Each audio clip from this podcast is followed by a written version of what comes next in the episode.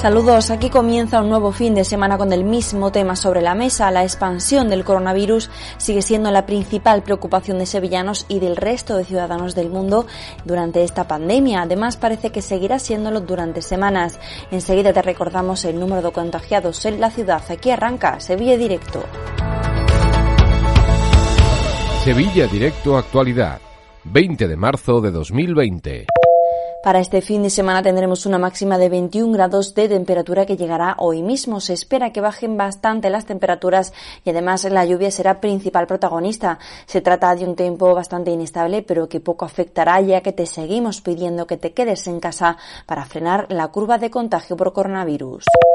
Sevilla cuenta a día de hoy con 53 pacientes ingresados por COVID-19 a la espera de que se confirmen los que van ingresando a lo largo de la mañana. Uno de los afectados es un agente de la Policía Nacional de Sevilla. Los pueblos donde ha llegado el COVID-19 son Estepa, Marchena, Carmona, La Roda de Andalucía, El Viso del Alcor y El Pedroso. Andalucía supera los mil pacientes, pero parece que el contagio va frenando lentamente. Aún así hay nerviosismo en los hospitales por la escasez de medios de protección. Son muchas las acciones que nacen tanto de instituciones públicas como de colectivos sociales.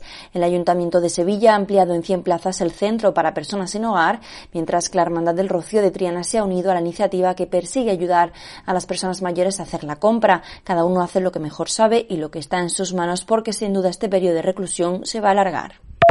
Parece que todo el mundo va cumpliendo la obligación del decreto de estado del arma de permanecer en casa, pero no es siempre así.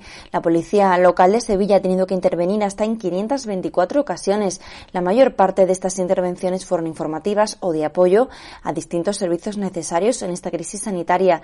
Todas las actuaciones se realizan en coordinación con la subdelegación del Gobierno, pero de todos modos la UME no cesa en su despliegue y efectivos del Ejército del Aire están operando ya en Alcalá y en Dos Hermanas. El mundo del deporte se está volcando en dar toda la ayuda posible. En este caso, la plantilla, el cuerpo técnico y los servicios médicos del Real Betis han lanzado la campaña Coronavida de micromecenazgo con el objetivo de recaudar 50.000 euros que ayuden a la compañía Hijas de la Caridad para luchar contra el virus en Andalucía.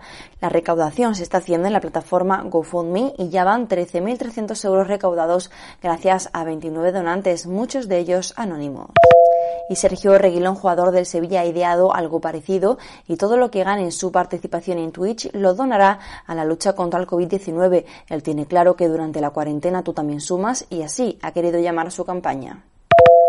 Al igual que el fin de semana pasado, tenemos que volver a pedirte que te quedes en casa. Aprovecha, ve películas, lee y reordena tu casa o tus ideas y confía en que pronto todo esto habrá pasado.